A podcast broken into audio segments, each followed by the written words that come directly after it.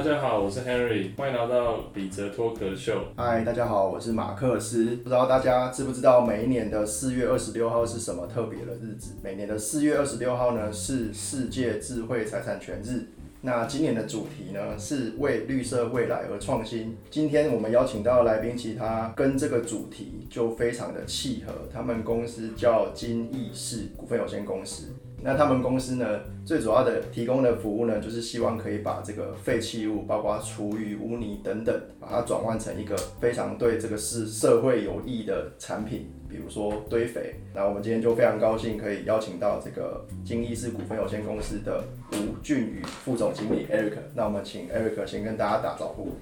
Hello，大家好，我是 Eric。Eric 在跟刚刚我们聊天的过程就有提到，其实除了这个绿能这件事啊，绿色绿色这件事情，呃，他也蛮想要去强调，其实应我们应该更放大的去看，说它也是可以变成一个 Smart City 二点零。那为什么是二点零？我们可以等下请 Eric 来跟大家说明一下。另外一个非常重要的关键词也是，它是一个循环。的经济，也就是说，这样的一个废弃物处理，它实际是一个，就像刚刚讲，可以产生金流的，然后持续去做对社会更有帮助的事情。那要不要请 Eric 先来跟大家分享一下，为什么会有 Smart City 二点零的这种概念？台湾其实基本上在三月底，呃，由台北市电脑工会一直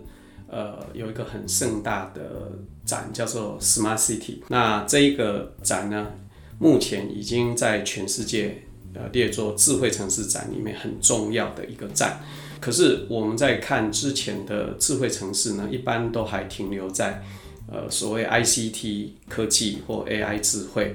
但是对于所谓的环境或永续概念，其实目前都还不是被讨论的重点。所以我跟几个伙伴一起去定义说，未来的 Smart City 要往哪里走？好。它要符合 sustainable，就是所谓的永续的概念。讲比较简单的，就是我们在这个城市智慧城市里面呢，产生的废水、废弃物或废气，我们如何在城市的范围之内就把它处理掉，不让它变成污染物排出到这一个。城市的范围之外，其实如果以这个概念更进一步也，呃，我们假如说去解释演绎的话，它其实就是我们现在一直在讲的 circular economy 这一个概念，就是所有物质的循环经济。那这时候要切成两段，循环。再加上经济循环，就是有 reuse 的概念嘛，对不对？那这个 reuse 不见得说那个东西要直接拿来再利用，也可以变成是原料，或变成是制成中间的一个添加料，好，去把它有价值的用掉。那什么叫经济？经济就是要创造利润，也就是说，你这个活动要有所谓的。经济诱因才能促使这个活动是永续的存在，所以你就会发现，一个 sustainable smart city 里面，你所做的行为要去用循环经济这个概念去套上去，去检视。当你检视完以后。的确是可以创造利益，而可以降低环境的负荷的这个智慧城市才是真正永续的。大概概念是这个样子。所以其实这个概念是会结合到贵公司的商业模式上面吗？是我们现在所有做的呃业务项目，其实都紧扣着这个核心概念。这个核心概念，对我们不是单纯的呃简单来讲，例如说我们把有机废弃物，我们不是处理掉。我们是把它资源化，因为你唯有资源化才能创造利润。对，先请那个 Eric 跟大家介绍一下金益是这间公司好了，稍微了先让听众们了解一下这间公司提供了什么样的服务产品。对啊，它它的历史演进的那个过程。对对。OK，呃。反正我们的老板们呢是从电子业出身的，那他们希望他们除了在电子业赚的钱，可以让他们就是用在未来对所谓的永续生存的对，呃存在的环境做一份努力，所以去创创建了金义士公司。金义士公司一直就从事我们一般来讲就是跟环保相关的一些业务项目。那二零零三年创建的，最近这两年呢，我们的方向非常的明确，就是针对所谓的有机废弃物的资源化来做努力。讲一个比较更直接的有机废弃物，我们目前主力就是厨余、有机污泥，对，主要就是这两个。那另外一个就是大家已经都很了解的保特瓶的回收。那但是保特瓶的回收呢，一般来讲，它可能做成呃我们讲的就是保暖衣，对，或者是所谓毛毯。对，那我们公司是比较不一样，我们是。把它再生成呃发泡保特瓶复合材质，可以用在航空产业，可以用在冷冻产业，也可以用在汽车产业上面。它可以当一个隔热材，可以当一个结构材，那也可以当一个隔间材。主要是这三个呃业务项目，当然我们还有一些其他的，也是紧扣这个，但是目前为止。这三个是我们主要的目标。OK，那在就是现在贵公司它在进行这个商业模式，就是环保议题上面的这个商业模式上面，那我们市场会主要是放在什么样的族群上面？比方说公司、个人，或者是在政府单位等等的。我们就拿厨余处理来讲哈，为了因应所谓的养猪厨余，可能它未来。它不可以去养猪的时候，这时候台湾每天有两千两百吨的养猪厨余要怎么办？所以政府单位在未雨绸缪，当非洲猪瘟发生之后，那它的养猪厨余要有一个适当的疏解的管道，因为它不能去焚化炉，也不能去掩埋场。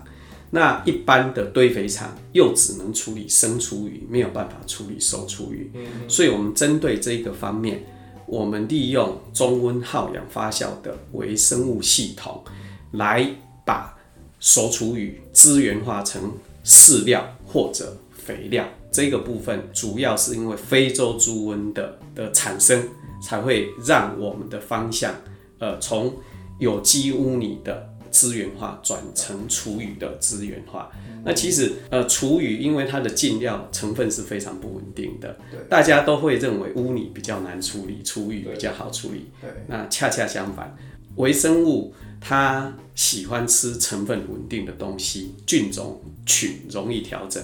那其实，就我个人的意见呢，呃，厨余尤其是华人的熟厨余是非常难处理的 一种有机废弃物，因为空调方式的关系。对。高油、高盐、高水，呃，然后有时候还会有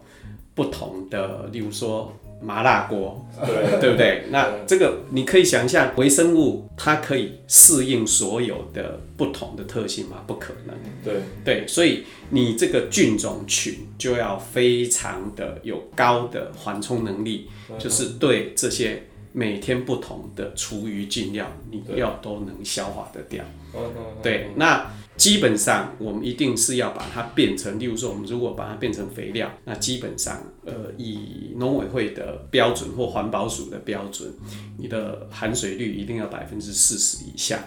那你的 pH 值应该要在五到九之间，然后你的种子发芽率一定要在呃百分之八十以上。那虽然这听起来有点生硬，可是这个东西。就是能保证你这个东西，所以有机植肥可以运用到农地上，对，而且不会对农地有伤害。那我们大概要讲一个概念然后我们用微生物来处理厨余，然后产生有机植肥。我的重点是我要有好的有机植肥，不是为了处理厨余。所以我在挑选菌种的时候，对，我是用对环境。好的益生菌来消化掉厨余，转成对环境有益的益生菌肥料。这跟你随便哪一种菌种去处理厨余，它变成的肥料，可是它对环境是没有什么帮助的，那意义就不大。对，所以我们一开始的设计的观念就是。出来的东西要是对环境有益的益生菌，我们才会去使用它。这个在全世界，我相信都是一个很先进的概念。对，那全世界有我们这种技术的，目前有商业化，我们有看到的，对，大概就是台湾、韩国跟新加坡。我真的，所以对欧美国家来说，其实他们没有没有这么先进的技术。呃，应该讲他们对于厨余处理啦，哈，对，呃，他们厨余的特性啦，哈，跟对华人厨余的特性是不一样不一样的。对，对，所以他们处理，例如说，我我我讲欧洲地区，他们很多就把厨余直接进到所谓的厌氧发酵系统。去生产 biogas，但是我要先强调一点，他们的厨余只占他们进料的约略百分之十而已，它剩下百分之九十的进料是农牧废弃物，这样子才能保证它厨余的成分即使是多变的，可是因为它有百分之九十的农牧废弃物，哦，高比例的农牧废弃物，它才能保证它进料稳定。这时候呢，它产生的 biogas 的整个制成跟产出才会稳定。对，我到现在还没有看过，通通由华人熟厨余所产生商业化的厌氧发酵，因为这是会非常困难控制的。了解 OK，了解。所以像刚刚提到了这个从把收出域转换成堆肥这件事情，其实之前听 Eric 提到，现在也开始跟台湾的一些政府单位，像是比如说台北市政府或是新竹市政府，开始有些合作。要不要跟大家分享一下，现在跟这两个单位合作大概是做了什么样的事情？像新竹市政府环保局，它的每天的十吨的喂猪的熟厨余，它已经在应该是在这个月月底就会停止喂猪，会转到我们的厨余处理厂来进行资源化。OK，那这个部分是一个政府的呃招标行为，我们就是呃帮他建制这个厂，然后负责三年的代操作，然后它的去化管道有就是肥料可以给市民，还有我们自己的示范农场，还有如果堆肥厂有需要，我们可以把部分的产出作为他们的原料去添加。那因为最主要我们是益生菌肥料，所以我们的益生菌过去对它的肥料的呃品质是会往上提升的，所以基本上这个是一个比较大型的案子。那在台北市公共行政管理中心，也就是台整台北市政府底下，有现在全台湾唯一我们设备送过去，由他们自行操作，包括投料跟出料，都是由他们自行操作。然后从去年十二月到目前为止四个月连续运转，那产出的戒指呢，都是他们的员工把它拿去绿美化，就把它用掉了。那这一个是目前全台湾到现在就是由客户自行操作、自行运转，而且连续三转的成功案例。那这这个目前在台湾是唯一的。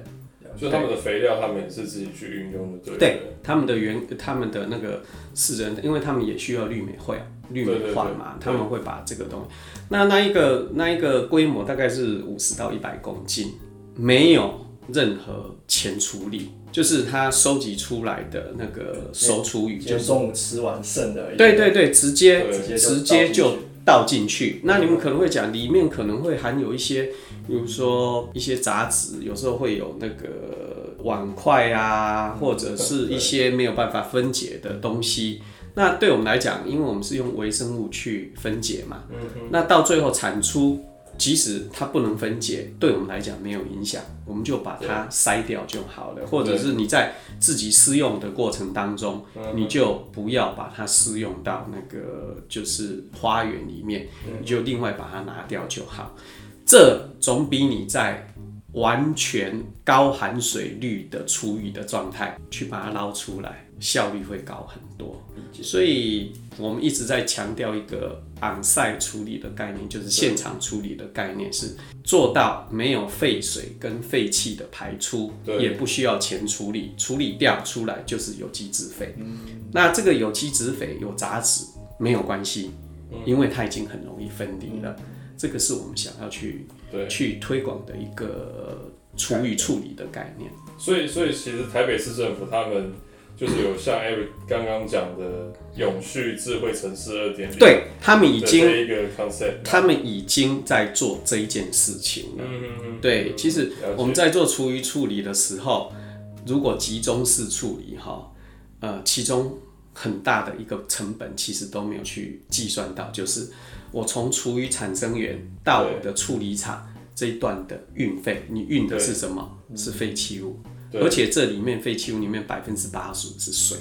对。可是如果我可以昂晒处理，我可以把一百公斤的东西在二十四小时就变成十公斤，对。你的运费是不是会省掉百分之九十？对。对，而且你出来的东西是肥料，不会臭，它的环境外部成本又更低。对对，这其实，所以我觉得这整个处理系统是可以再重新再去规划、去计算，怎么样才是真正最有所谓的效益，包含外部效益跟内部效益。嗯，我觉得听众可能没办法去理解，像刚刚 Eric 其实有跟我们分享，他说其实全台湾可能有很多厨余是在北往南、南往北这边跑来跑去的。对呃，对，因为因为政府机关一定要合法嘛，对不对？可是合法处理的处理厂是有限的。你在台北市，你可以想象，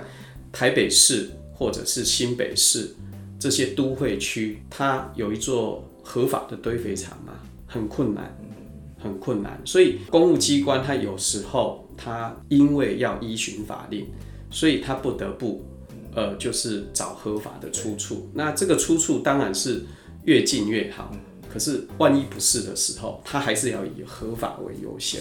那如果我们可以真正的去 on-site 处理，就是所谓现地处理的话，其实我们可以大量的把这个所谓的废弃物运送的成本给大幅降低。当然，这个有一个先决条件，就是你真的能 on-site 处理，对这个是最重要的。对，呃，我想要请教一下 Eric，呃，现在我们政府啊，像环保署对于呃现在我们在推动这个，不管是永续智慧城市或是在循环经济上，哦，对于这样子的一个商业模式是正面的支持，还是会去做限制或是管制？因为非洲猪瘟奶所产生的厨余处理问题呢，我个人的意见是，呃，不管是中央主管机关或者是各地的环保局，其实他们都是正面的要去解决这一个问题，只是他们所挑选的处理模式可能会因地制宜。嗯对，因为在都会区的，它因为地狭小，而且对呃人口稠庞密嘿，人口稠密，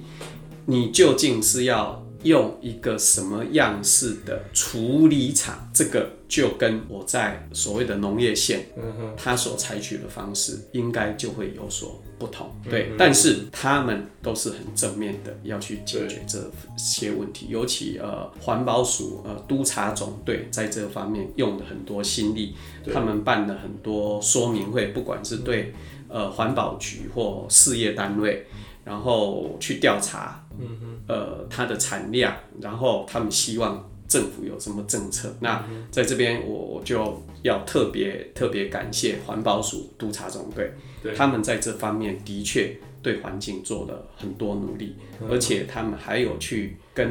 农委会那边去做一个所谓互动。对然后看怎么样，就是转成有机植肥之后，应该要怎么样去把它运用到农业上。那这个都有相关的讨论，所以才会有所谓出来的有机植肥，你要符合呃，就是含水率百分之四十以下对，pH 值应该要在五到九之间。然后种子发芽率要百分之八十以上，尤其后面这个种子发芽率其实很重要，因为环保署的堆肥环境标章这个是很重要的一个指标，也就是说你能达到种子发芽率百分之八十以上，你这个堆肥产品才可以去申请所谓的环境标章。对所以那政府有一个标章。对对对对，环保署已经有一个这个规范存在。那有这个标章是相对于其他没有标章，当然表示它的品质更好。是对对，那我们公司呃所处理的东西，其实一直在讲求的就是有这些标准，对好、然后我们希望说，例如说种子发芽率百分之八十以上呢，我们是一个对我们产品的基本要求，而且很重要，是我们处理处理的过程，我们是不添加其他的副资材，例如稻壳或其他东西。为什么？你想想看呐、哈，我如果要添加副资材，对那我的厨余处理不就变成是量会增加了吗？对你本来要求是要减量，你不是变成增量。那为什么会去添加副资材？就是因为它的微生物能力不够，才会导致说它要用添加副资材来把它的成分做均匀化，然后才能去达到某一些规范，包含含水率、pH 值跟种子发芽率等等。对，所以为什么我在讲所谓的 on-site 处理是一个 sustainable smart city 的需求，就是你不可能要求我这一个 smart city 里面我有足够的农业副资产来做添加，对对不对？那你等于是又把农业副资产要从外地运进来，对然后做混合以后再运出去，嗯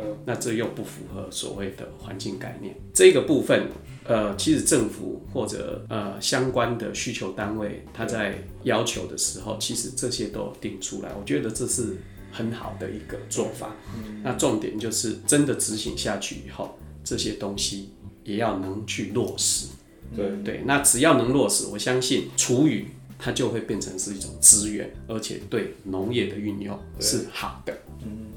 了解。哎、那我还有一个好奇，那环保署比较短中程的，他想要的目标是什么？比如说全台湾的厨余的变成堆肥的这种比例要拉高到百分之三十五十，有没有一个比较，比如说二零二五年我我我觉得，呃，环保署它的概念哈是妥善处理对哦。那至于说它到底是可以饲料化还是肥料化，对。那其实为什么会讲饲料化？像我们在呃海外的客户，它产生的厨余是可以作为鱼饲料的原料用的，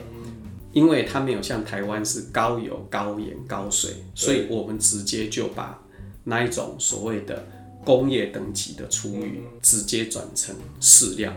但是台湾的回收的厨余很难，因为高油高盐其实不大适合，所以它就变成肥料。好，我会这样讲，就是说你会发现因地制宜，妥善处理率是一定要的，政府一定会去做这个部分。当然，它的目标一定是百分之百，可是它规划好了之后，究竟它要堆肥化，还是饲料化，还是能源化？这个就要因地制宜了。那这个部分就是属于环保署的权限，我我并不知道这有太多的就是他们的政策规划的事情。OK，了解。那最后想要再问一下 Eric，就是像金义是这间公司的技术这么的先进，那我相信在智慧产权上面的着重应该也是蛮强调的。不知道金义是公司现在在专利的布局上的着重程度，或是目前的进程已经是怎么样？OK，因为我们要打的是世界杯，所以我们在专利上一定有布局。OK，对，那我们也开始着手在做专利申请的撰写。嗯，好，那至于说微生物处理、厨余、污泥以及保特瓶发泡、资源化这些的布局的方式，其实不大一样的。对对，因为有的，例如说微生物，我们用的是天然的益生菌，所以就不可能针对呃这个菌种去做所谓的专利布局。我们一定从它的商业应用里面去做布局。那但是发泡保特瓶，它因为我们有一些特殊的模组技术，好，所以我们就会针对模组技术及配方部分，我们都会去做所谓的专利的布局。那我在这边要特别强调，就是因为我们的老板们对于电他电子业出身的嘛，其实他们的对专利的概念是非常好的，所以这个部分，呃，相对于其他做这些呃我们所谓环境保护事业的，对他们的概念更先进，所以他们呃就会比较在布局上有用专利层面的考量。嗯，那像 Eric 你自己是负责就是比较市场面的一些征战的角色，对啊，你你觉得拥有专利对于公司，像刚刚讲要打世界杯嘛，就是它所扮演的角色的能量是会会有很重要的，尤其在海外的市场上。例如说，我的微生物系统要用到饲料转换的时候，我有一些专利布局，相对的就会比一些呃没有在思考这一方面的人，第一个更容易得到别人的信任，第二个是就是竞争者要切进来比较难切入，把自己的优势跟门槛相对把它拉高起来。对对对。那今天非常高兴可以邀请到 Eric 来分享他对于这个。尤其是 Smart City 二点零的概念，对，其实 Smart City 我想不管是 Henry 还是听众，应该都有听过，因为智慧城市这个概念已经宣导蛮久了。对对，不过的确像我自己本身以前在对于这个 Smart City 的概念，多是这种 ICT，就是我们可以透过数据的，不管是运用还是分析，然后来让我们的生活可以更有帮助等等。但的确好像比较少去听到把这个环保环境的议题加进来。对，那今天听到一个分享他 Smart City 二点零的概念，其实觉得获益非常良多。对，OK，那其实在这边哈，我大概讲一个比较呃 ICT 的运用，在所谓的 Sustainable Smart City 里面哈，呃的以以这个环保议题的处理啦哈。对，呃，我们不是传统的环保处理。举个例子，我们厨余处理的过程当中。我有哪一些参数要借用 ICT 的技术去做监测？嗯嗯，好，我我们在微生物把那个厨余做资源化发酵的过程当中，这个就有一点生涩了。前两个小时，它发酵会很剧烈，嗯会产生高浓度的 CO2。那这个 CO2 的浓度呢，在两个小时里面。会达到一千两百 ppm 到一千八百 ppm，对，所以这时候呢，我里面的 detector 去侦测我的 CO2 的浓度，对，如果没有达到一千二以上，我就可以立刻派人去现场做反应。嗯哼，我有一个标准的 SOP 流程，对，我怎么样去把发酵不好的状况。因为这个发酵不好，有可能是进药问题，有可能是菌种问题，有可能是设备的对呃操作的问题。那这都有各种不同应对的方式。那我要强调一点，就是 ICT 技术，就是 Smart City 一直在强调，用在环保行业其实还是适用，只是你要有参数定义。嗯，对，这个只是我随便去去集中的一个例子。嗯，对。那当我可以做到我刚刚讲的 CO2 浓度的侦测，随时反应，我就可以最大能力保证我这个系统运作的顺畅性。也就是说，它可以持续的正常运作下去。这时候，对我整个废弃物的处理，哦，尤其是我目前讲的处理方面，它就是一个非常好的一个所谓管理的系统。好，那今天真的非常开心，谢谢 Eric 来到我们节目。那如果各位听众对我们今天节目有任何的问题或是回馈的话，欢迎留言让我们知道。那今天就谢谢 Eric 喽。OK，谢谢大家。